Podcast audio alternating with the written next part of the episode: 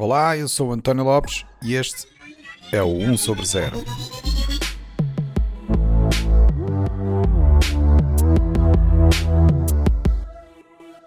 Este é o episódio 66, onde vamos falar um pouco mais sobre o GPT-3. Olá, bem-vindos a mais um episódio do 1 sobre 0. Este episódio era para ter saído a, mais perto até do episódio do GPT-3, mas depois eu acabei por ficar constipado e até fiquei um pouco sem voz, portanto isto atrasou a gravação. Mas cá estamos para falar sobre o que se passou no episódio anterior. Eu tenho aqui comigo os companheiros que já participaram em episódios anteriores onde falámos sobre esta temática da inteligência artificial. São eles o, o, Carlos Morgado, o Pedro Pinheiro e o, o Rui Carmo. Bem-vindos de volta ao 1 sobre 0, pessoal. Obrigado. Obrigado. Obrigado. Boa noite. Boa noite. Boa noite, eh, bom dia, boa tarde, boa noite, dependendo de como estejam. o clássico de qualquer episódio de podcast. Vamos lá então. Primeiro de tudo, por favor, digam-me que ouviram o episódio, porque senão este será o episódio de podcast mais pequeno de sempre. Qual episódio? Aquele em que tinha uma voz robótica a falar. Sabes qual é o que eu me estou a referir? Sei, sei, sei.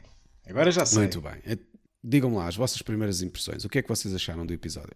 Eu achei muito interessante. Uh, aquilo, aquilo correu melhor do que eu estava à espera, honestamente. É... Pois, eu também achei isso, sim.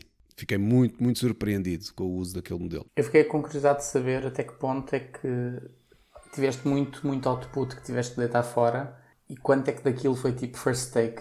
Foi muito mais do que possas pensar. Eu quase não deitei qualquer conteúdo fora. Deitar conteúdo fora, se bem me lembro, não, não houve assim as únicas coisas que eu deitei fora foi repetições. Porque eu não sei porque o modelo tende muito a repetir as frases. Isso, e isso é estranho, que não, não, quer dizer, não é assim tão estranho, mas aquilo tende a repetir as, a, a, as mesmas frases. E isso é que foi as únicas coisas que eu realmente retirei. Em relação à, outra pergunta que estavas a fazer de first take, essa sim eu fiquei realmente impressionante. Muito poucas vezes eu tive que pedir aquilo outra vez. Porque às vezes também pode acontecer de haver bugs lá, mas não. Mas no geral, aquilo foi quase tudo primeiro take. As repetições é que eu tinha realmente de tirar, pois ficava também um bocado mal na, na, na circunstância em que se estava a fazer com uma voz sintética, estar ali aquela repetição era obviamente muito cansativo. E eu não, eu não, não cheguei a conseguir perceber porque é que aquilo fazia a repetição de frases. Mas pronto, era mas tirando isso, aquilo foi realmente uma, quase o, o contributo direto do modelo para, para aquilo que se, que se acabou por ver no episódio. Eu achei, achei interessante esse comentário das repetições, porque a minha impressão do episódio é que parecia que estavas a falar com o subconsciente da internet. e, nós, e, todos nós sabemos muito bem como é que as coisas se repetem, não é? De vez atrás vez, atrás vez. E um, achei giro uh, como um, o GPT-3 funcionou basicamente como uh, uma máquina de recondicionamento ou recalchutamento de frases e conseguiu colar aquilo tão bem. Porque, pronto, sabendo como aquilo funciona, uh, é, é giro ver como ainda assim funciona suficientemente bem e faz-me pensar uh, como é que funcionam também as redações de notícias hoje em dia. Mas isso é outro tópico. Bem, de qualquer forma, o objetivo da nossa conversa hoje, e que já agora é completamente sem guião, não é falar propriamente sobre o episódio em si, é, é mais para falar sobre o potencial daquilo que o episódio eh, revelou, não é? Este modelo linguístico, o GPT-3. Eu já expliquei um pouco o que é o, o GPT-3 no episódio, mas eu não aprofundei. E, e, se calhar começávamos por explicar melhor o que é que é o, o GPT-3. Aquilo, no fundo, é um, é um modelo, se é que podemos dizer, de inteligência artificial já pré-treinado e que consegue construir conteúdo que tem uma estrutura linguística tal como se de um humano se tratasse. E como é que ele consegue fazer isto? Bem, consegue porque processou anteriormente mais de 500 gigas de informação textual que foi obtida a partir da internet e inclui muitos dos textos, se não me engano, todos os textos da, da própria Wikipédia.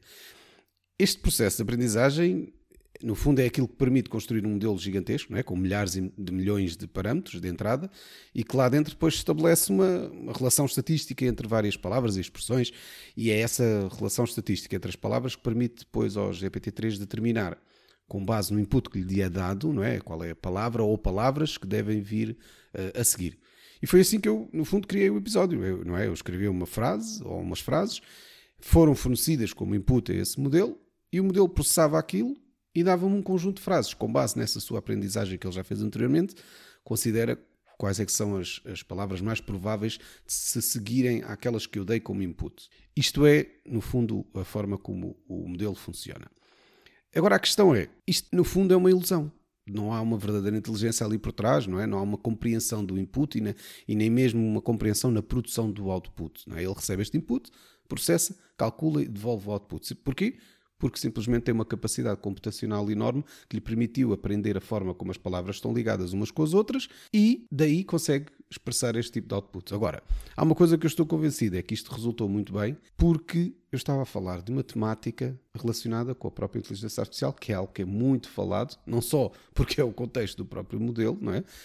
como também é, um, é o tipo de informação que se encontra muito na internet e que é muito falado na internet. Logo, os textos com que ele se baseou para aprender são também, eh, muitos deles, baseados neste tipo de temática, o que faz com que seja eh, este dataset que foi usado é particularmente rico neste tipo de, de, de, tema, o que faz com que seja muito fácil ao modelo compreender esse contexto e produzir os outputs necessários para isso. Agora, será que ele faria isto, por exemplo, se, eu decidisse falar sobre receitas de Apple Crumble? Se calhar, se calhar sim, calhar, também sim. há muitas, há calhar muitas sim. receitas.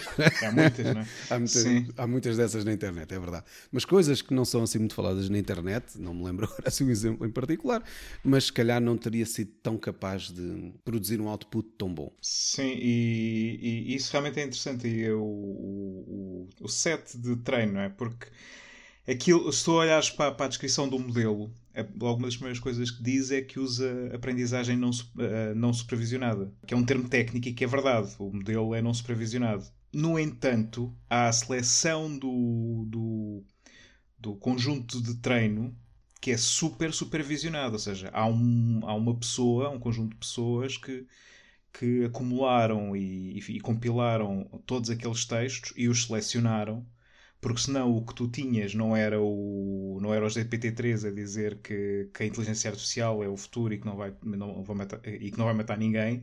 O que tinhas era a TEI da Microsoft, que foi exposta não supervisionada a um, a um conjunto de treino não supervisionado E que rapidamente se tornou num adolescente perigoso, não é? Que só, Exatamente. só aprendeu as coisas más da internet, obviamente. Exatamente, aprendeu o que lhe ensinaram. Ah, por isso, isso é. É verdade que aquilo é. é- a técnica chama-se não supervisionada, mas o, o passo preliminar, ou seja, o passo zero, é totalmente supervisionado e determina completamente o sucesso daquilo como estavas a dizer, porque tem que ser textos bem construídos, com frases bem construídas, para o modelo aprender construção ah, frásica correta, a juntar os- as palavras corretas, eh, etc., eh, para dar respostas coerentes, senão não sai nada Sim, útil. não é? digamos que aquilo, aquilo não deve ter ido buscar os textos das caixas de comentários do Correio da Manhã, não é? Exatamente, sim, mas era giro. era- Eu gostava de ver um GPT-3 treinado com, com as caixas de comentários do Correio da Manhã. Não sei se querias. Queria, queria. não, mas já existe, acho que se chama André Ventura. Ah! Snap! Não, mas a questão é exatamente essa, lá está. E, e ainda bem que aquilo foi supervisionado, porque no fundo está também a, a- a- contribuir para aquilo que é das principais queixas na- nos modelos de inteligência artificial, que é, é, a ideia de que se o dataset que tu forneces ao, ao modelo não é adequado, obviamente os resultados que vais obter são maus. E aqui teres esse processo de supervisão que permite que os datasets são bem preparados para fornecer ao modelo, é o que permite depois também ter este nível de, de sucesso no- nos outputs que ele produz. E é isso que é, que é extremamente interessante e que nos permite chegar depois a estas, estas coisas. Mas voltando então à, à questão que eu tinha colocado antes, isto na verdade não é uma inteligência, não é? Não é uma verdadeira inteligência. Aquilo está, é- está tudo agarrado por lá, porque é um grafo enorme. É verdade, é de uma dimensão absurda e é, e é necessário uma computação enorme, não só para todo o processo de aprendizagem, como também para correr o próprio modelo, mas que no fundo aquilo é só um grafo enorme de, de várias probabilidades associadas entre, entre palavras, que depois, com base nos inputs que, que ele recebe, consegue calcular qual é que é a palavra eh, ou, ou frase adequada a produzir a seguir. Isto faz lembrar, portanto, aquela, aquela thought experiment que, que existe, que, que se chama Chinese Room Argument, que no fundo permite concluir que uma máquina que é capaz de fazer este género de coisa, na verdade não é capaz de entender o que é que está a fazer, tem uma capacidade enorme de simplesmente para cada input produzir um determinado output, porque tem as regras todas bem estabelecidas. E é aquilo que está quase a acontecer aqui, não é? Ah, e, e é o que traz, no fundo, esta ilusão de que parece que estamos a falar com uma pessoa a sério. Aqui a questão é, tu tens de facto uma, uma, um- vá, uma caixa chinesa em que tu submetes uma pergunta e obtens uma resposta e não sabes qual é o mecanismo que lá está dentro. Ou melhor, nós sabemos tecnicamente que o mecanismo está lá está dentro. Mas tu não consegues associar nem agência, né, que é um dos principais fatores que nós, nós os humanos, vou fazer aqui um parênteses, nós os humanos consideramos chamamos de inteligência várias coisas. Uma é a capacidade de inferência, ok? Que este modelo é capaz de fazer, mas sem compreender o que está a fazer. A inferência cega. O segundo é agência, ou seja, a, iniciativa, a capacidade realmente baseada em inputs, perceber qual é o contexto e, agir, e ter, tomar a iniciativa, de, de, por exemplo, este modelo é incapaz de fazer perguntas para clarificar o scope. Não, é? não, tu tens de dizer exatamente aquilo que queres. Pronto. Sim, se eu lhe perguntasse, exato, mas se eu lhe perguntasse porque é que disseste isso, ele não é capaz de explicar porque não, é que disse. É capaz é de aprofundar mais, se calhar, o que disse, aprofundar ou repetir, no fundo, ou sumarizar, porque essa é uma das coisas que eu também percebi uhum. que o modelo fazia basicamente fazia, que era, com base nas frases que eu lhe dava, ele parecia que estava a sumarizar o que Sim. ele disse. Sim, porque ele tem contexto, ele mantém contexto. Uma das características destes modelos, é, ou melhor, não do modelo, não do é, modelo, mas do, da, da API com que tu estavas a interagir, é que tinhas uma sessão e ele na sessão sabe o que é que se passou e, e está programado, o modelo, não, não o modelo, mas a lógica que chama o modelo está programada para perceber se tu já chamaste aquilo. Eu, eu realmente eu não,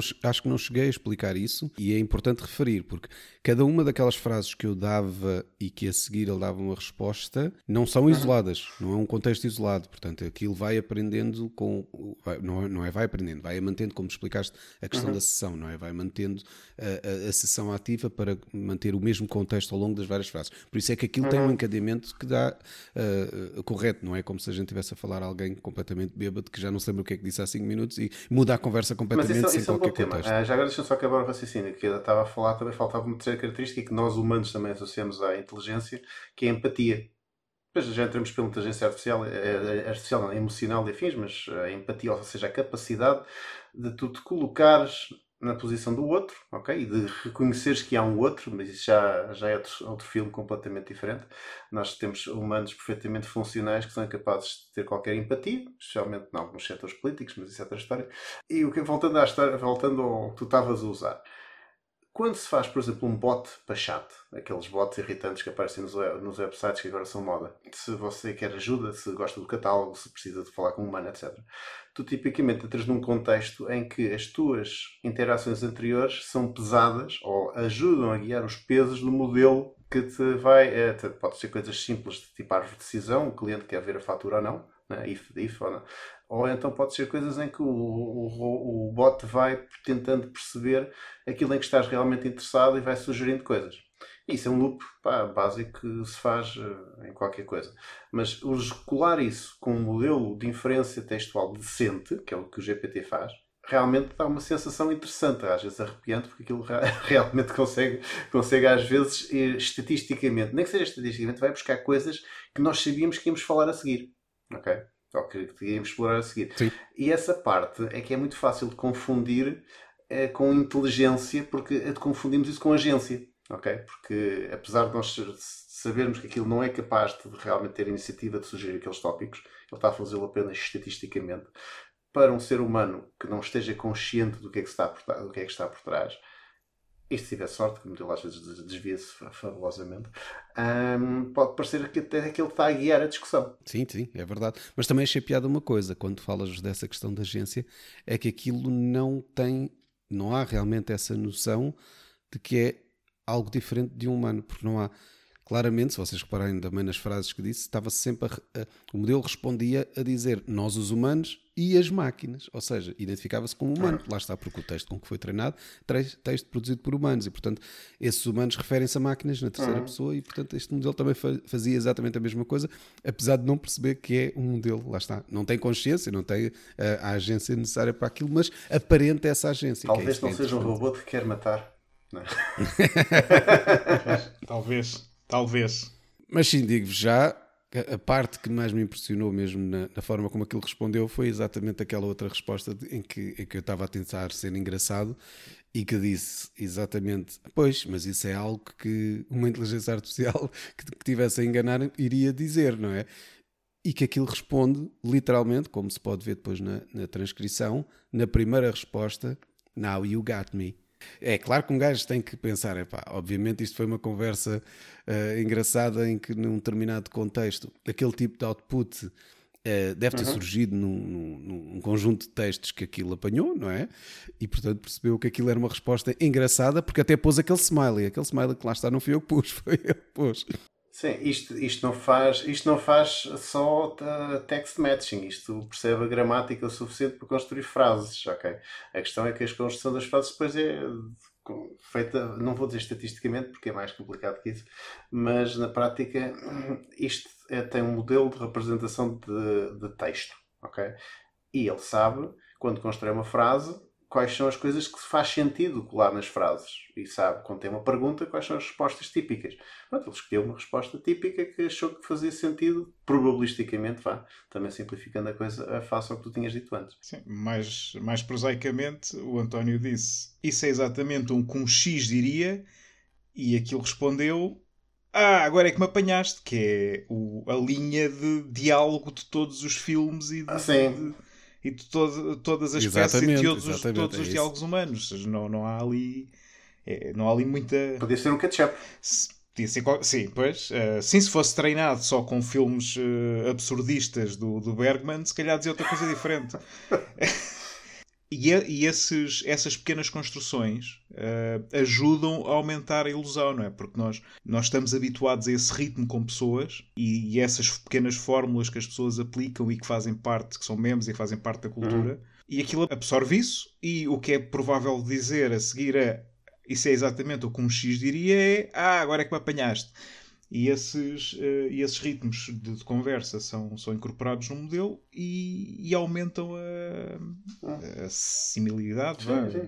A, a, a parecença. É como, é como quando o Google começou a fazer chamadas para restaurantes com bots e começava e punha interjeições de género. Uhum.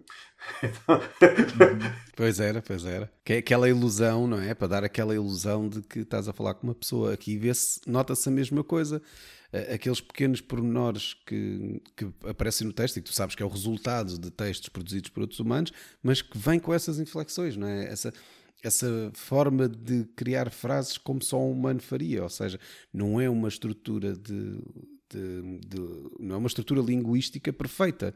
É, tem exatamente aquelas pequenas nuances que os humanos forçam na, nas conversas, não é? Como eu, por exemplo, digo muitas vezes de facto que raio, eu bem tento parar e não consigo. eu acho que as limitações de um modelo destes são facilmente encontradas se uma pessoa estiver uh, a lidar interativamente com o modelo, porque, por exemplo, se tu uh, imaginares qualquer situação em que tu faças uma pergunta de algo que não estivesse, uh, digamos, na, na, nos textos de treinamento, que ele não é capaz de fazer nenhuma dedução nenhum, nenhum raciocínio dedutivo uh, real. Ou seja, se não tiver num modelo e se não houver nada que ele consiga fazer uma analogia.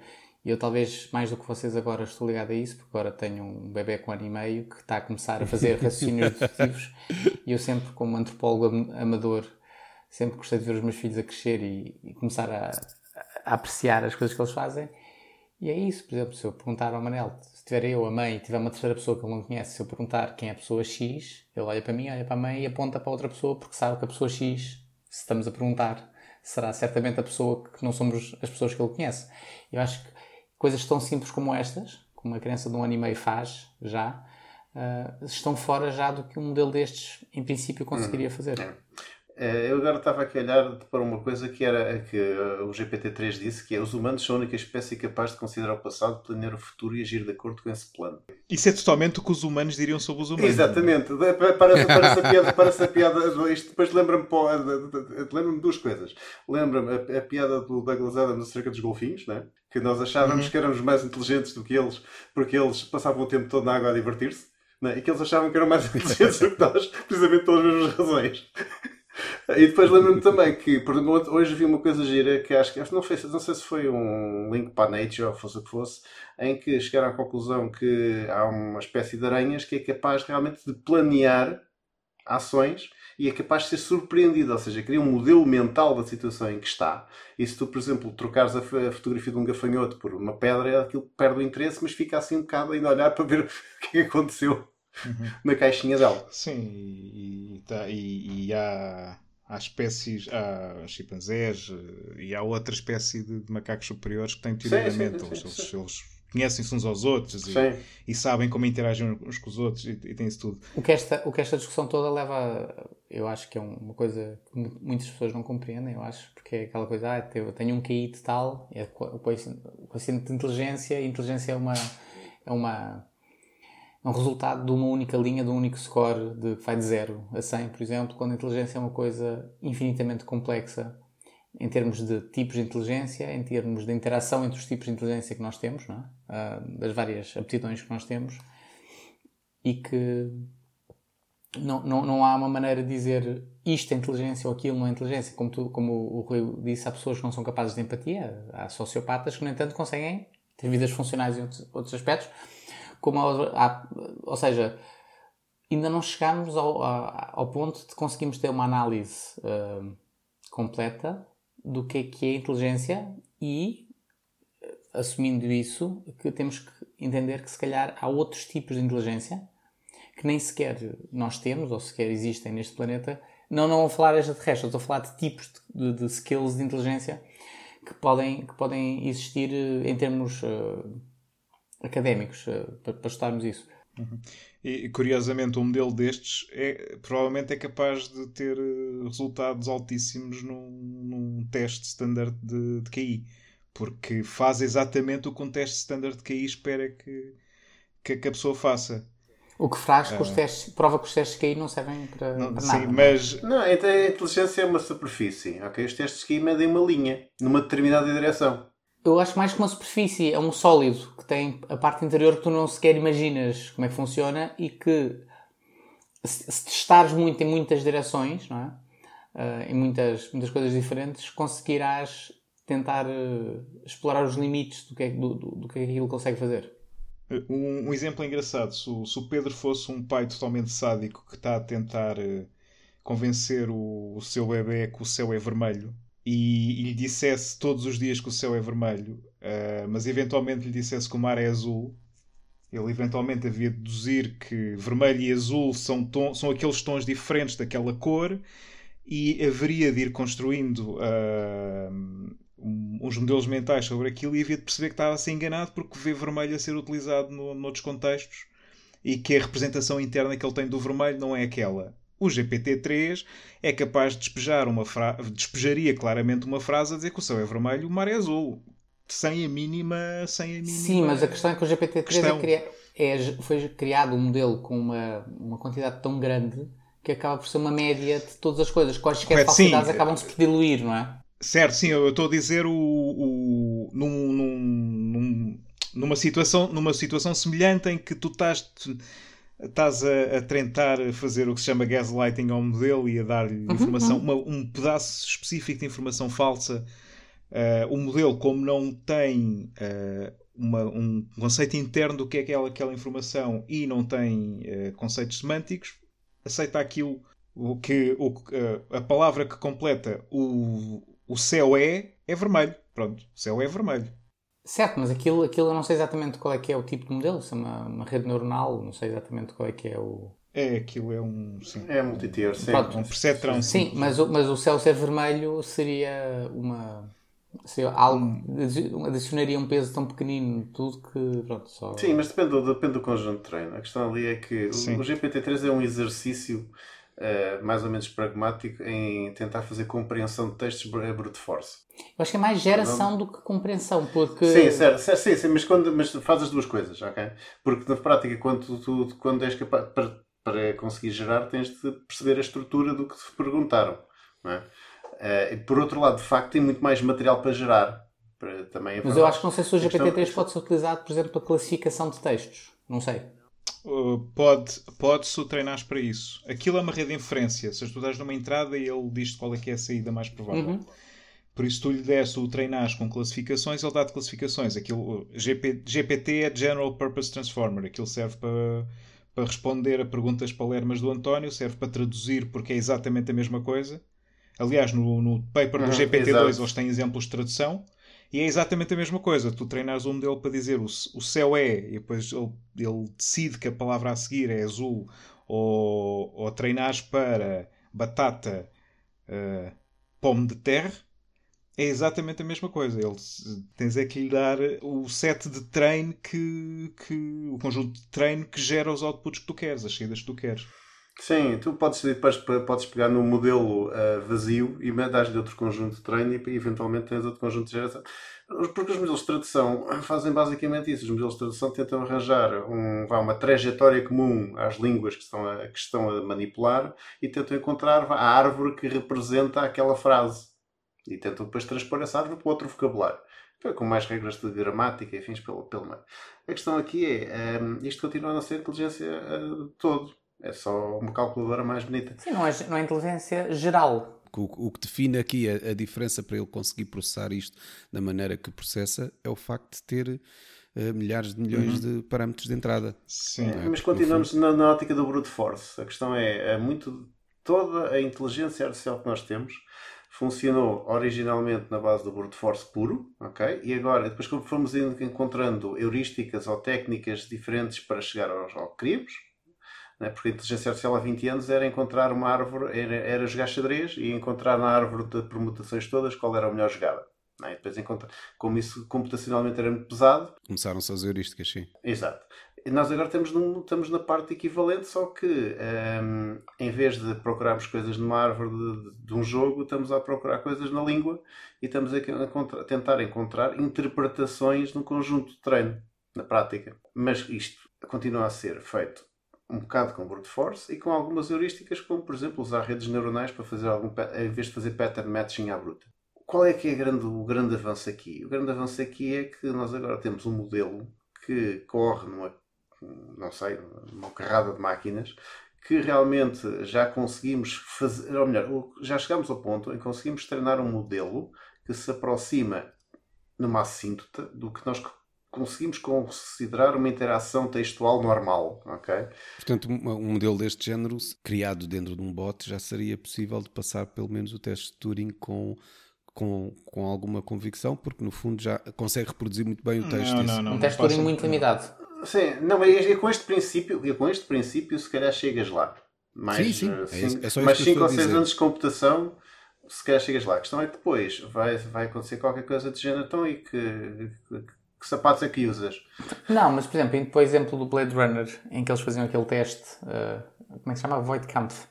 Voidkampf, uh, Em que tu consegues explorar, perceber como é que o modelo funciona e vais buscar os edge cases e consegues andar ali a fazer perguntas nos edge cases para perceber se existe dedução, indução, etc. real ou se ele simplesmente está a seguir. Eh, ou seja, é dar algumas coisas que são mesmo impossíveis de, de coisas que nunca existiram no modelo não é? Mas, sim, mas por exemplo, o Philip K. Dick aí foi um visionário brutal, porque o Void Camp foi desenhado também para medir empatia. Sim, okay? porque a empatia é uma das características, pronto, como estavas a dizer. Certo, certo pronto, e eu, eu, eu, é que eu acho que nós, a ficção, a ficção ainda está uh, bastante mais longe que a uhum. Realidade. ok? Sim, porque aquele teste e... não, não, mede, não mede conversação, aquele teste mede as, as reações humanas a, a, a coisas inconsistentes, a coisas incompatíveis, a coisas chocantes e aquele teste mede a, a amígdala, mede, a, mede o, o cérebro primitivo, não mede o, o raciocínio. E, e é isso que realmente é, que é super interessante no, no, no, Blade Runner, é que isso é que distingue as pessoas. E há bocado eu estava a dizer. É a capacidade de lidarem com o excepcional, com, com, com o edge case, como de, o Pedro de, estava a dizer. De deixarem surpreender, de, de, de, uhum. de, serem surpreendidas, de serem chocadas, de terem emoções. E aquilo que eu estava a dizer, que o GPT-3 provavelmente vai, consegue um, um, um resultado de IQ altíssimo num teste standardizado de IQ porque exatamente é o inverso disso. É, é dar. Um, é dar as respostas esperadas para as, para as perguntas esperadas. O Voidkamp dá, espera as reações inesperadas para as perguntas inesperadas. Eu acho, por exemplo, os testes, os testes de, de, de IKEA normais eh, também têm uma parte toda, de, eu acho, pattern matching, que não faria parte de um GPT-3. Uh, tens que descobrir. Não, é a, parte, é a componente visual. A visual, ou, de, ou de, coisa que GPT-3 Sim, não, ou, ou descobrires porque é que aquele padrão dão-te tipo a coisa A, B e C, agora diga qual é que é o D a seguir. Que é uma coisa que tu tens que é uma, é uma, tens, tens que fazer uma inferência tens tipo. Olha, isso é um excelente exemplo. Isso é um excelente exemplo, porque tu hoje em dia tens modelos específicos para o reconhecimento de formas, ok? Que são usados em robôs industriais e fins para ordenar peças que, em que o robô, se lhe pusesses tipo, aquelas uh, sequências típicas quadrado, bola, uh, triângulo, bola, quadrado, para, para ir de acordo com o Squid Game, uh, o robô não era capaz de desenhar próximo. Okay? Não, porque Mas é capaz um de ser treinado. Não, é não, é isso, não é isso. Quando alguém te dá, um, todos nós fizemos testes desses, e eu vejo isso, pronto, até com os miúdos, que é, tu, tem, tu estás a criar um modelo, tu dizes, ah, isto é um quadrado, e depois a seguir é um pentágono e depois é um hexágono e eu penso assim, ahá, o que é que mudou do primeiro para o, para o segundo, do segundo para o terceiro, portanto, eu vou uh, criar um modelo. Pode estar certo ou errado, certo? Porque, uhum. porque eu, pode não ser exatamente o que eu estou a pensar. Mas é isso que eu acho que nós, seres humanos, conseguimos melhor ou pior fazer uh, de uma maneira mais generalista. Uh, neste caso é um teste específico, mas conseguimos fazer para muitas áreas da nossa vida, desde conduzir um carro, a fazer investimentos, pronto, de vez em quando, como eu digo, errado. Mas um mecanismo e que nós conseguimos compreender é eu estou a tentar descobrir como é que eu vejo um relógio, eu vejo que aquilo roda os 60 minutos, roda os minutos, roda tudo, e eu começo a, a dizer, ah, eu estou a perceber quais é são as regras internas de um sistema baseado no output externo de um sistema. Uhum. E isso eu acho que é, um, é uma das áreas que eu acho que é mais difícil, ou que não consegues criar com modelos, não consegues tão facilmente criar com. Não, mas, é, mas espera aí, Pedro. Aquilo que tu explicaste, no fundo, é a forma como funciona a aprendizagem desses modelos.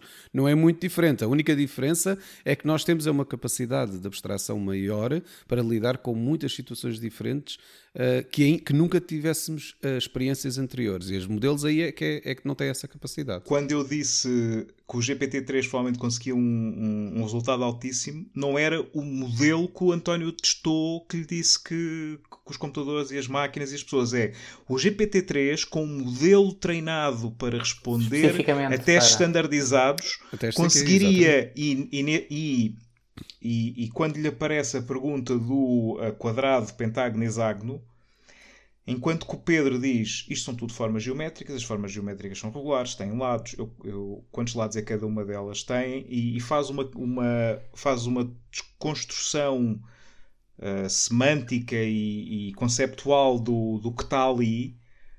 O, o modelo teria passado por N perguntas daquele tipo e o sabe que uh, se tiver quadrado, uh, pentágono, hexágono, a seguir o mais provável é heptágono, septágono. septágono. Sim, sim, sim. sim. Sim, sim, mas, Só mas, isso. Mas aí é uma sequência, sim, mas aí é uma sequência e é uma, e é uma inferência, vou dizer, vou dizer que é linear, porque tu estás a fazer, preencher uma sequência. Okay? Não, sim, mas, desculpa, prática... mas o modelo não, não, estava, não preencheria sequência nenhuma. O Pedro preenche uma sequência. O modelo reconhece que com aqueles três símbolos o símbolo mais, o, o símbolo mais provável, provável é, o, é aquele outro. Mas se forem símbolos Sim, diferentes, não, não, vai conseguir. Não é isso, mas às vezes quando tens testes desses, em que te, o teste te induz a pensar que é o número de lados e depois é a ordem alfabética do nome das formas, por exemplo. Ou o padrão de Ou o padrão, sim, que tem lá dentro, assim, uh, de coisas dessas. Ou seja, e claro que nós conseguimos ser induzidos em erro, mas que nós conseguimos ser, à, à face desta Terra, até agora, uh, as máquinas uh, que conseguem ser mais generalistas em termos de sucesso, em termos de tipo, o mundo dá-nos este input, não é? Está a acontecer alguma coisa e que nós somos os melhores sobreviventes de conseguir perceber os padrões, o que é preciso fazer para comermos, vivermos, resolvermos testes, arranjarmos empregos, uh, com, com, níveis de sucesso diferentes, obviamente. Pronto. Uh... Até os polvos saírem da água, estás Exatamente. Uh, sim, os povos, os povos é um exemplo de que sim. não partilham algumas coisas com que nós, que nós, não conseguimos ter empatia com eles porque são tão diferentes, são tão alienígenas para nós, mas que conseguem fazer todo este tipo de raciocínios que eu estou a descrever. É, exatamente. Então, e agora onde é que vamos parar com isto? Porque reparem, a verdade é que está a ser este problema, que não é um problema, no fundo é um, é um, é trabalho de investigação, mas que está no fundo sempre a ser atacado da mesma maneira que era aquilo que o Rui estava a dizer. É brute force autêntico e, e, e, aparentemente o que eles estão a fazer é pôr mais ferro nisto. Se formos a ver o, o modelo que até a própria Microsoft já anunciou, que, que já produziu e que em breve há de disponibilizar, pelo menos a, a um público limitado para se começar a experimentar, com um nome muito espetacular que é o Megatron Turing Natural Language Generation. É, não sei quem é que inventou estes nomes, mas Megatron Turing Natural Language Generation. Mas pronto, só para verem, isto tem três vezes o número de parâmetros que o GPT-3 tem. Portanto, não quer dizer que vai ser três vezes melhor, mas, mas é claramente a, a, aquela ideia de que vamos meter mais ferro nisto. E, e isto teve, vejam bem, só para eles treinarem isto, tiveram que entrar em parceria com a Nvidia para conseguirem ter as, as GPUs todas necessárias para, para fazer a aprendizagem da, deste modelo. Mas estou curioso para ver, por exemplo, se este modelo consegue ir além daquilo que o GPT-3 faz em termos de mostrar pelo menos a ilusão de inferência em algumas coisas. Era hum, giro. Eu acho, eu acho que vamos ver alguns saltos giros, porque repara, a questão é o poder computacional vai aumentar tipo 4, 5 vezes nos próximos dois anos. Mais ou menos. A lei de Moore ainda está mais ou menos válida, mas, mas a lei de Moore deixa, ainda estica mais quando tu tens, tens muito ferro para usar e quando, e quando encontras heurísticas simpáticas que correm em GPUs. Ok? Porque é, na prática é isso que está a acontecer agora. A, a questão é, como eu tinha dito há bocado, nós estamos a aproximar-nos de uma assíntota daquilo que nós consideramos ser um comportamento humano, pelo menos no contexto é? Padronizado. Se calhar vamos tocar naquilo, mas como é uma cinta, vamos. Eh, Sim, mas o que é que queres dizer com isso? Queres dizer que estamos a chegar ao ponto em que vai ser confundível com o humano? É vai ser confundível em alguns contextos. Certo. Já é, em alguns contextos já Exato, é. Já é. Repara, se eu não tivesse dito nada, se eu tivesse libertado o anúncio como o, o, episódio como estava, sem ter dito que foi produzido por uma inteligência artificial, será que alguém teria notado alguma coisa? Será que alguém ia referir alguma coisa? Se escolheres, um, se escolheres um contexto muito específico, eh, não, mas por exemplo, aí é que está o teste Turing. Eh, tem umas regras, não é? Que se é um contexto uh, estrito ou se é um contexto livre, mas que eu acho que isto é uma, é uma, é uma rua sem saída muito, muito comprida, eh, ou seja, vamos chegar longíssimo, mas que vai chegar sempre a um ponto em que, como o modelo não tem uma real inteligência geral, por mais, por mais informação que tu ponhas lá dentro, o que é incrível eh, dos seres humanos, o que nós conseguimos fazer, melhor ou pior, é que nós conseguimos pegar coisas que nunca existiram, coisas que nunca aconteceram, e conseguimos ter reações úteis a, a, coisas que nunca aconteceram e que não poderiam fazer para qualquer modelo. Temos um modelo, criamos um modelo mental nosso em relação àquilo. Ou seja, é, é, no fundo, voltamos àquela questão da inferência e da empatia e de afins e de ser capaz de nos. Mas aí é, é transpor a coisa, que é nós colocarmos noutro ponto de vista as máquinas só vão ser capazes de colocar naqueles, nos pontos de vista para os quais as treinarmos segundo este modelo. Claro, mas, mas, é, mas é assim, vocês também estão a querer pôr uma responsabilidade enorme no, na máquina, de achar que a máquina tem que ser capaz de ser inteligente a, a, a em todo e qual assunto. Qual é o tipo, quais são as pessoas também que vocês conseguem falar, que vocês encontram no vosso dia a dia e que são pessoas que conseguem falar de todo e qualquer assunto? Não, não é qualquer assunto, Carlos. Não é? Não, Portanto, é a mesma coisa, também faz parte de um processo cultural da nossa vida. Não estou a falar não é? disso. Nós, não estou a falar disso. Há assuntos que nós sabemos lidar melhores, mas também se me vierem falar sobre pesca, eu não percebo nada de pesca, não é? Isso é só de linguagem. O que eu estou-te a dizer é assim: tu pegas num ser humano, tiras-lhe tudo o que ele tem, que aprendeu em termos de tecnologia e tudo, não sei o quê, metes numa ilha, não sei onde e ele irá virar-se, irá pegar nos recursos e conseguirá sobreviver eh, uns melhores dos piores, mas isso faz parte da nossa, aquilo que o, que o Rui falou no princípio, que chama-se agência. A agência é eu atuar, e nós em grande parte atuamos em termos para a nossa sobrevivência, para o nosso prazer, temos uns drives por trás de porque é que nós atuamos como atuamos, não é? Uh, que levam a decisões de um certo tipo. Um, a civilização vem de quando nós conseguimos ver the bigger picture e atuamos não para mim, indivíduo, mas eu perceber que se eu fizer as coisas de certa maneira, se eu não matar as outras pessoas, se eu pagar impostos, se eu tratar bem os meus filhos, etc., que isso tudo irá contribuir para um todo do qual eu faço parte. Pronto.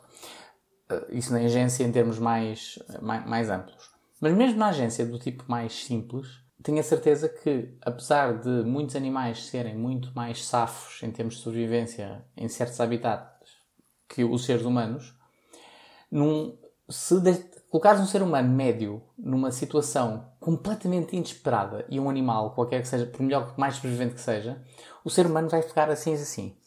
Eu vou fazer uma ferramenta. É o tool, o tool making e o tool usage, que é eu vou resolver este problema porque este problema tem estas várias peças para resolver. eu vou conseguir pegar em coisas que nunca existiram, nunca na história da humanidade ou do universo foram feitas, mas nós vamos pegar naquilo e vamos conseguir moldar as coisas para conseguir o que nós queremos. Isso é a parte da agência na sua vertente mais complicada, que é nós sabemos fazer ferramentas e eh, essa ferramenta inclui a linguagem e nós conseguimos dizer coisas às outras pessoas para as convencer de certas coisas, conseguimos ter conversas e aí o que eu vejo no GPT-3 e esses modelos afins é uma espécie de um, um sumo da extração de tudo que foi colocado na internet, mas que, não, mas que apesar de parecer de vez em quando que consegue fazer analogias e conseguir compreender coisas que estão ao lado, não é realmente. Ou seja, se houver alguma coisa que seja mesmo realmente sair fora da, da, da linha de fora do modelo, ele não consegue, porque, porque aquilo está limitado, aquilo é, está, está, está dentro da experiência e não há nada que consiga fazer fora da experiência, se consigo fazer entender. Uhum.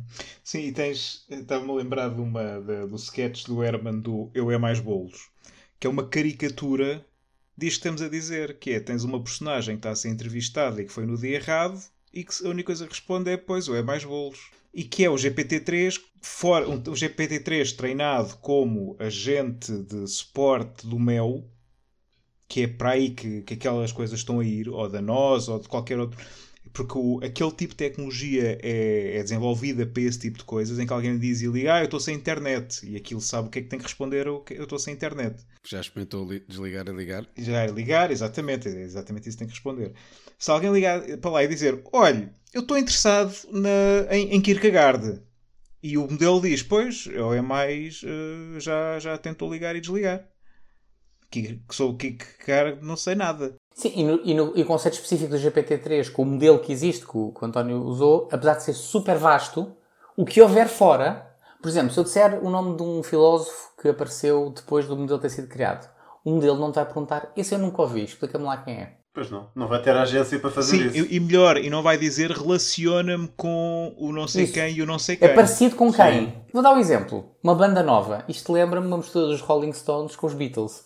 Uma pessoa fica assim uhum. a pensar: olha coisa estranha. E depois assim. É, mas olha, o Carlos, o Carlos montou ali um tema interessante que é um, isto não se retreina on the fly. Isto mantém o contexto dentro da conversação, mas não vai, não vai fazer a, a é associação. Sim, mas isso poderia fazer. Mas isso poderia fazer. Imagina Epá, que pode, se tivesse, pode... se justificar o investimento, podes ter isto aqui com um feedback loop que permite estar sempre a aprender. Mas a verdade é pode. é essa, é que não há, não há se calhar essa, essa vontade de manter essa, esse investimento tão grande para manter isto sempre assim. E para além de que tu aí deixas de ter controle sobre qual é que é o input, não é? Percebes? Sim, mas por exemplo, um dos, um dos casos clássicos em que eu já estive envolvido N vezes aí na criação deste tipo de bots, dos bots, não dos GPT-3, porque, mas estavas a ter tido um modelo desse género, é que tu tens uma interação de call center, e o Carlos já tinha levantado esse ponto há bocadinho, ok?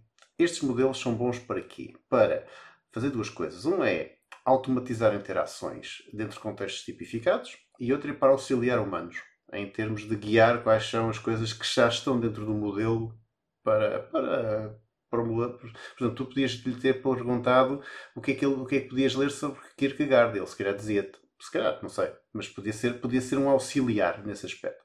Agora, por exemplo, esse feedback loop é fácil de fazer nos casos de call center, em que o contexto é limitado o suficiente, em que tu consegues realmente treinar modelos simples para se uh, tens uma coisa qualquer que está a acontecer N vezes, é? a próxima interação com o de outro humano com o robô vai ser muito mais simples porque o robô já calcula que nesta altura seja mais provável que as coisas vão por ali adicionar contextos novos tens de fazer em back-office, ou seja, agarras e vês, o vês as transcrições das interações e vês, ok, eu posso, isto é uma interação válida, mas tem de ser humano a fazê-lo. Uhum. Okay.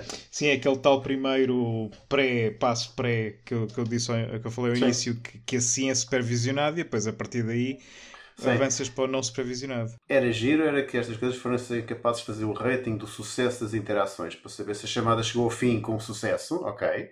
E aprendessem sozinhos. Ainda não estamos lá. Pois não. Pois. E é um conceitualmente um, um algoritmo genético. Tipo, não, a pessoa, é... dava, a pessoa dava-te um resultado no Exato, fim, é. se desse-te um 10, esse modelo sobrevivia, se desse-te um, esse modelo morria por ali. E... Por, exemplo, por favor, por exemplo. acho que vocês aí já estão a ser ingênuos. Quer dizer, não, já não, muita não, tecnologia de análise de sentimento e que resulta e funciona. Sim, sim mas, é, mas a, questão é, a questão é, tu não tens os, os modelos dos bots de call center estão só feitos hoje em dia, não aprendem sozinhos ainda. Alguns já estão a ir por esse caminho, ok?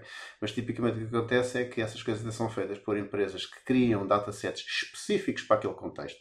E até há uma ou duas empresas dessas cá em Portugal. Okay. Uh, que, uh, que, que depois periodicamente fazem refresh dos modelos, até numa base diária para os clientes.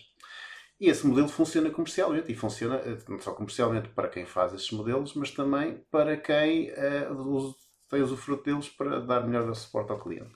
A questão aí de fundo é: não há nem a capacidade de autoaprendizagem dentro, das, dentro do, dos bots que estão tipicamente criados, eventualmente há de aparecer mais tarde ou mais cedo, não é rocket science, como tu disseste, e também não há agência de perguntar coisas para, para esclarecer mais, coisas fora do domínio para fazer as associações novas. Não há curiosidade. Sim. Os modelos não têm é curiosidade no sentido de Sim. sequer compreender eu, eu, o que é que está fora e dentro do modelo. É, eu, eu encavo curiosidade dentro da agência porque uhum. é o conceito de umbrella mais simples, né? mas, mas tens razão, é mesmo curiosidade, porque se a coisa não está a correr bem, passado um bocado, o humano, de curio... repara, tu estás a despistar qualquer coisa. Estás ao telefone com. Quantas vezes já nos aconteceu? Estávamos ao telefone com um familiar e julgamos que a coisa está a ir por um determinado caminho, não é? E afinal, depois, passado um bocado, olha, explica-me lá uma coisa. Estás a só um com um PC não é? tipo, contexto uh, completamente que não foi mencionado na call, que era válido para qualquer das plataformas, mas que depois tem outras implicações, não é? Sim. Uh, olha, e António, eu, eu, eu já pá, há um par de anos, sim, é há um par de anos que não estou nesse espaço das coisas que decidem, que fazem rating das, das interações e fazem coisas. E posso dizer que nada daquilo era brilhante. Uh... Principalmente se houver sarcasmo envolvido. Não é? Exatamente. Não, porque isso, não, porque isso é mesmo. Isso é, isso é o tema, porque quando estás numa, numa interação entre pessoas, com um agente a falar com um cliente, uh, aquilo há ali muita nuance e há muito subtexto e há e há muito adaptação, claro, e adaptação claro, e há claramente muito... ao discurso da pessoa, sim. Exatamente, e, e, e, pá, eu vi exemplos de, de interações que tinham sido classificadas como um sucesso absoluto porque tinham couberam dentro do, do tempo-alvo e, e parecia que o cliente estava satisfeitíssimo e ias ver e passar é, três eu... dias o cliente tinha desligado, tinha mudado de serviço. É, e o, o vocabulário era tudo positivo. positivo exatamente, é? o vocabulário sim, tudo sim, positivo. Sim, sim, está bem. Olha, vocês assim hão de ter muitos clientes, não? Exatamente, exatamente. Sim, sim, olha, isto está mesmo a correr bem, sim, tá, sim. tá. Precisa de mais ajuda? Não, não, olha, você não me consegue ajudar com mais nada. Conversa exatamente neste tipo e que passado, ias ver e passado três dias o cliente tinha mudado de serviço.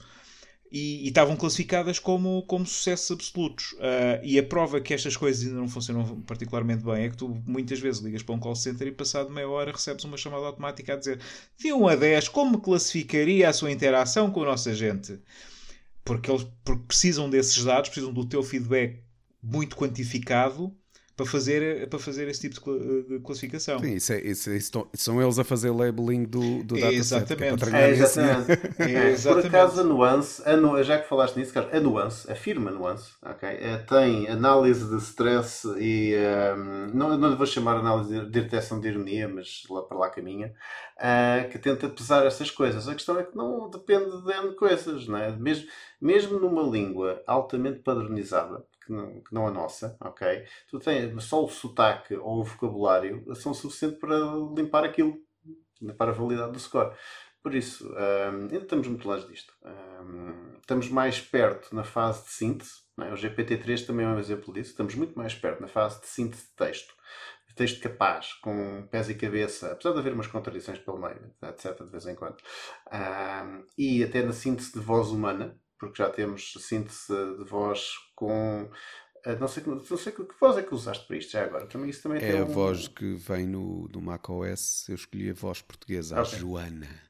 A Joana, sim, a Joana. A Joana ainda não é uma voz neuronal. Que eu saiba, no macOS ainda não há vozes não, com, não. Uh, com, com... São, são procedimentais só. Ah, e esse é um pormenor engraçado, só uma nota de que eu tive que alterar algumas coisas nos textos é para pôr vírgulas, porque senão ela não fazia pausas. Não, não faz. Não, Portanto, ela não tinha sabe, que forçar determinadas pausas para aquilo parecer texto. Portanto, foi só uma questão de inserir vírgulas em pontos em que, em que pronto, que era para, para a frase parecer uma pessoa normal a falar, porque senão aquilo era é. tudo seguido. O, a Google tem, a Google e a Microsoft e a Amazon têm todos os sistemas de síntese de voz já que para inglês e para mandarim, e não é segredo nenhum que os developers estão todos na China ou na Índia, ou seja o que for, têm uh, já a capacidade de introduzir as pausas, interjeições e fins e a modulação do, da voz de acordo com a intuação da frase porque a, a voz, o, o sintetizador da voz já percebe isso bem. Ah, já sabe qual é a estrutura da frase, já sabe quando é que vai ter de fazer uma pausa, porque aquilo até tem tipo vai um contador de fogo, se quiser, é especial na coisa. E os, e os modelos isso são muito giros e, são, e uh, já estão no ponto em que eu acho que nós já conseguimos enganar seres humanos com uma voz completamente sintetizada. Não é fazer deepfakes, é mesmo a voz ser sintetizada. E já conseguimos enganar seres humanos com artigos escritos. A questão é, conseguimos enganar os humanos dentro do contexto restrito. Mais tarde, Mas se calhar isso é suficiente, não é?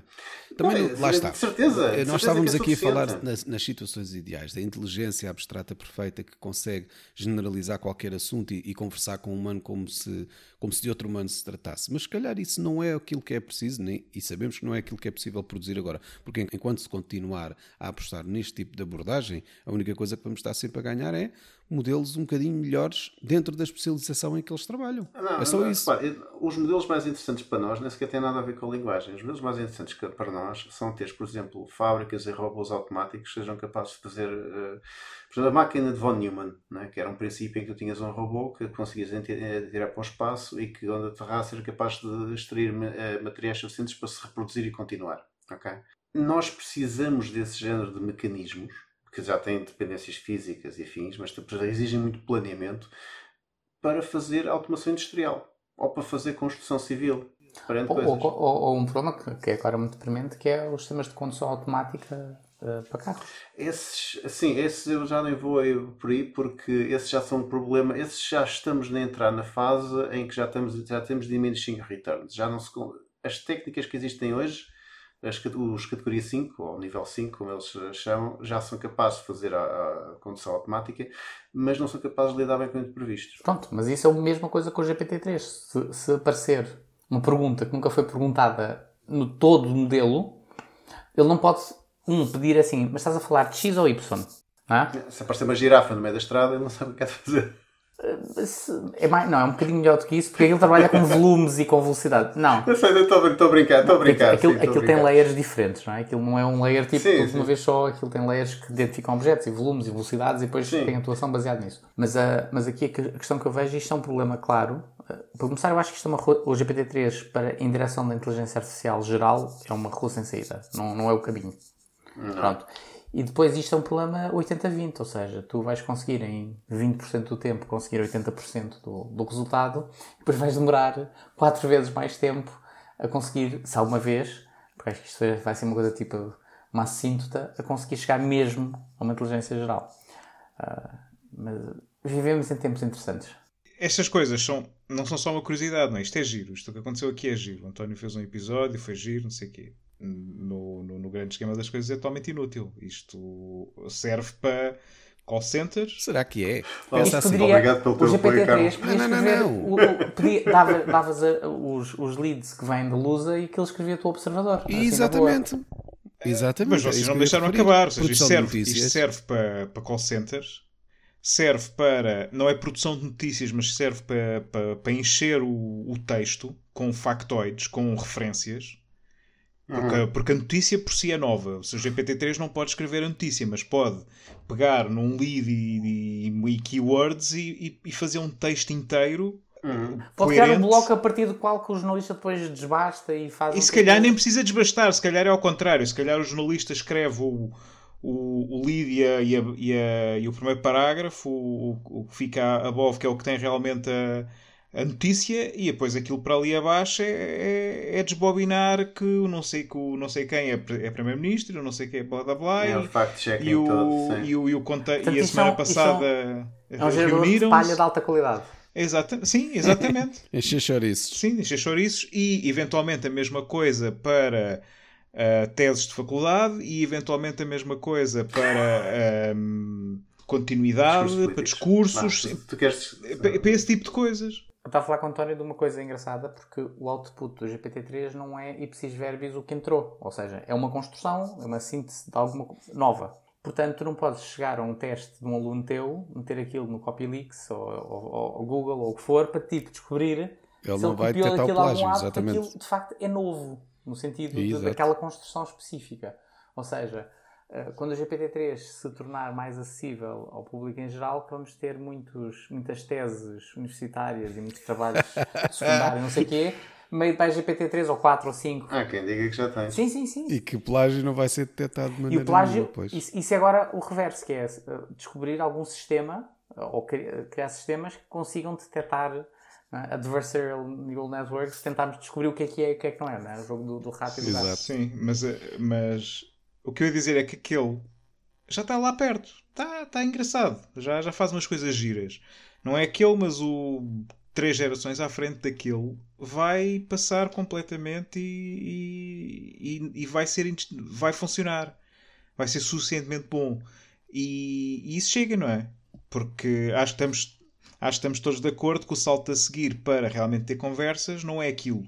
Não é ali, não é naquele sítio. É, Eu acho é, que há de ser aqui- outra, outra coisa diferente. Oh, oh, Carlos, eu acho que a questão aqui que nós temos GPT-3 para avançar não é só cada vez ter datasets maiores, mas eu acho que tem que haver algum trabalho no nível anterior em relação, como estavas a dizer, que aquilo abre uma sessão e mantém um contexto. Esse contexto, essa manutenção de contexto é uma coisa que foi criada explicitamente para a manutenção desse contexto, certo? É uma coisa que o, quem criou o sistema não houve um, um treinamento brute force para a manutenção de contexto. É um sistema que foi criado com cuidado, programadores, por, por cientistas desta área, dizer como é que se mantém o contexto.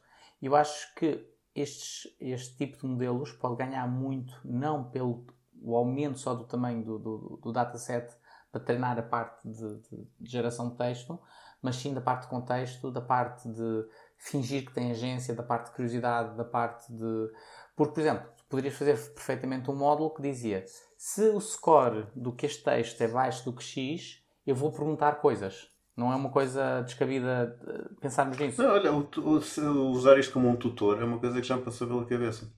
Que é, tu, tu podes usar isto que num, num contexto de ensino para responder a perguntas sobre determinadas coisas, não é?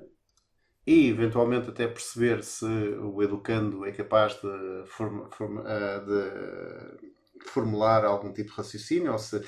mas no fundo, mais uma vez, como acelerador né, que é para ajudar a pessoa mais a entrar mais rapidamente num domínio que lhe é novo à pessoa, mas que não é novo para a máquina. Porque a máquina vai ter acesso à informação toda. Vai ser capaz de formular textos capazes eh, e enunciar, com a certeza que isto é capaz de enunciar. Aliás, isto é capaz de gerar código, porque uma das brincadeiras que andaram a fazer foi sacar um saco de Stack Overflow todo, né? depois a malta escrevia três linhas de código e aquilo tentava adivinhar o que é que a pessoa queria fazer. Já agora, isso é o produto Codex, né? da, também da OpenAI, que faz isso. É, Que agora é usado no GitHub. No GitHub. Sim, Como é que chama não- o produto do GitHub? É GitHub Copilot, não é? Uma É o coisa assim. Copilot. É o Copilot. É, o Sim, Copilot. é aquele- Tens uma extensão para o Visual Studio Code também para fazer É isso. aquele que preenche as Um, passwords e que estão enfiadas no código. e as chaves privadas. mas é tudo isso, é? Mas, mas, por exemplo, mas, por exemplo ah, é- é aí, mas se tu pensares, pensares nisto em termos de ensino, como dataset curado decentemente, é pá, se calhar é útil até para ensinar pessoas a programar, não é? por exemplo.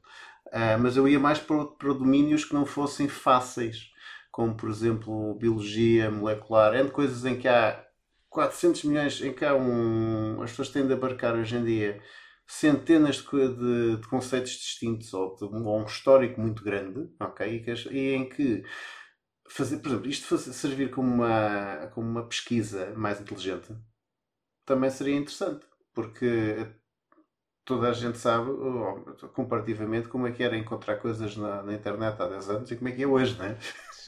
Sim, e está, e isto está muito mais perto do, do autocomplete de, de pesquisa do Google do que está de inteligência a sério. Não é? Isto o- é, um, é um autocomplete com megasteroides e é uma extensão lógica da maneira como as pessoas já, já, já pesquisam, que é começam a escrever uma coisa e aquilo vai-lhes pondo lá mais palavras à frente e, e- e vão andando por aí. Estava a pensar numa coisa engraçada que o equivalente ao Banksy em termos de data science hoje em dia devem É. estar a pensar que tipo de bombas semânticas é que nós podemos começar a espalhar assim em conteúdos de internet como a Wikipedia para criar falhas estruturais em qualquer modelo que vá buscar esses dados.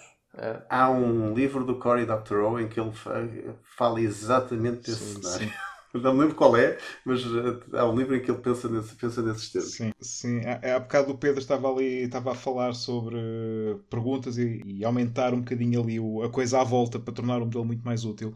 Sim, totalmente de acordo. Um produto comercial à volta disto tem duas coisas. Tem isso, tem umas heurísticas super simples para fazer perguntas uh, de clarificação e tem, e, e parece-me que vai ter um modelo de classificação de modelos, ou seja, não tens só um modelo uma coisa boa destas não tem um modelo único, há de ter modelos por domínio e modelos especialistas de domínio e há de ter um modelo que decide que modelo é que deve responder à pergunta.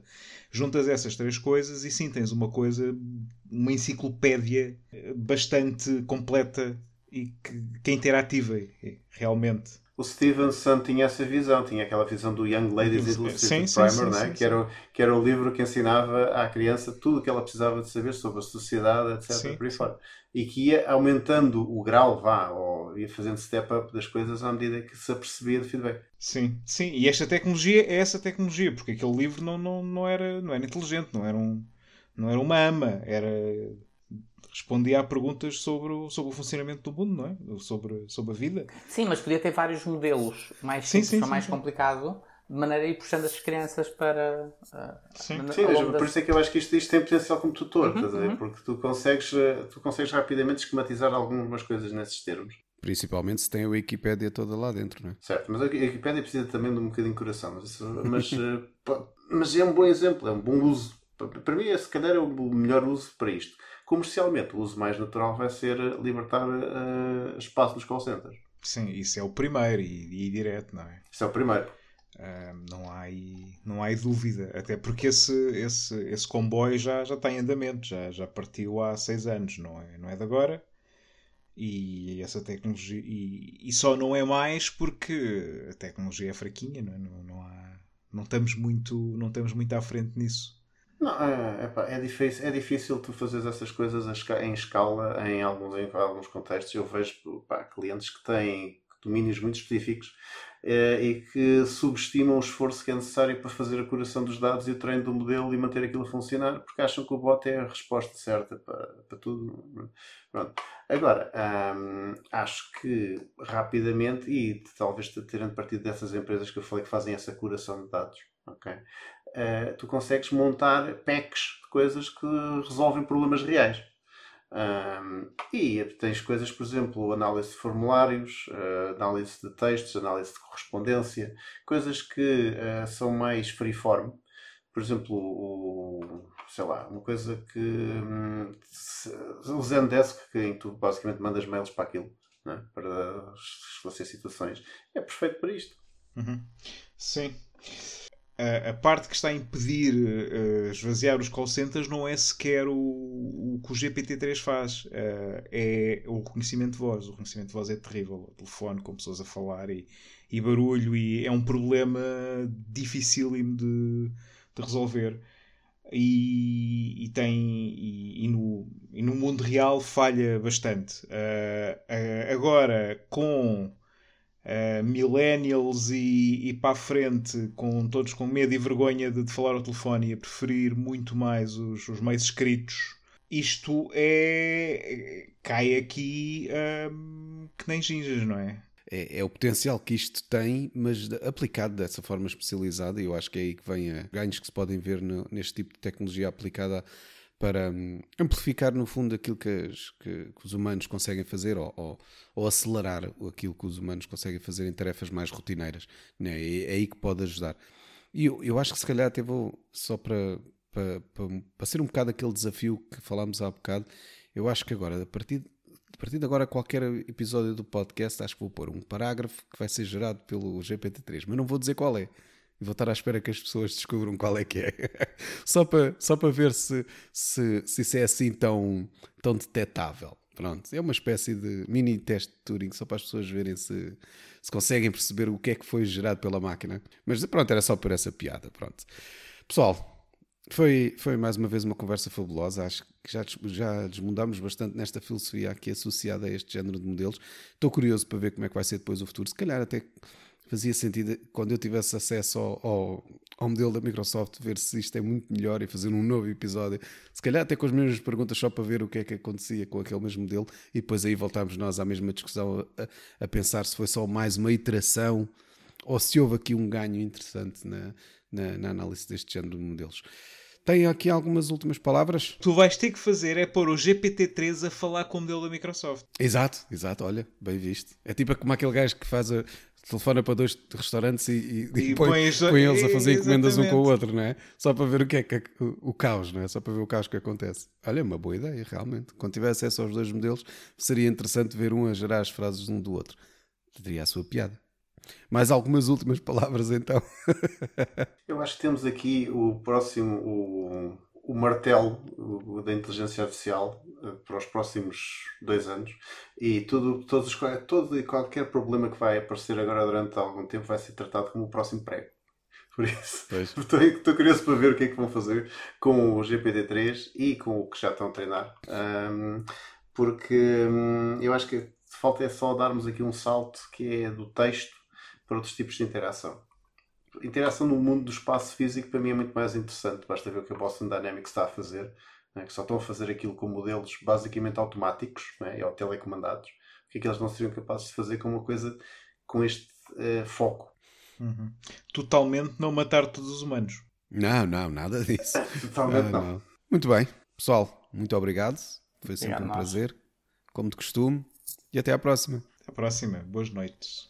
Ou manhãs, ou tardes, ou pequenos almoços. ou brunches.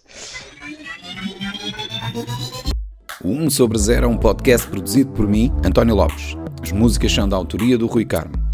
Se quiserem saber mais sobre o podcast, aconselho-vos a visitar o site 1sobre0.com, onde poderão encontrar mais informação sobre os diversos convidados e sobre cada episódio, incluindo as várias notas e referências que fazemos durante as conversas podcast só é possível porque tenho um grupo de amigos fabuloso que me ajuda, desafia e contribui grandemente para o meu bem-estar emocional. Se quiserem entrar no nosso mundo louco de conversas sobre o futuro, podem começar por visitar o site oneoverzero.org. E lembrem-se, se gostarem do podcast, partilhem com os vossos amigos. Se não gostarem, partilhem com os vossos inimigos. Até à próxima!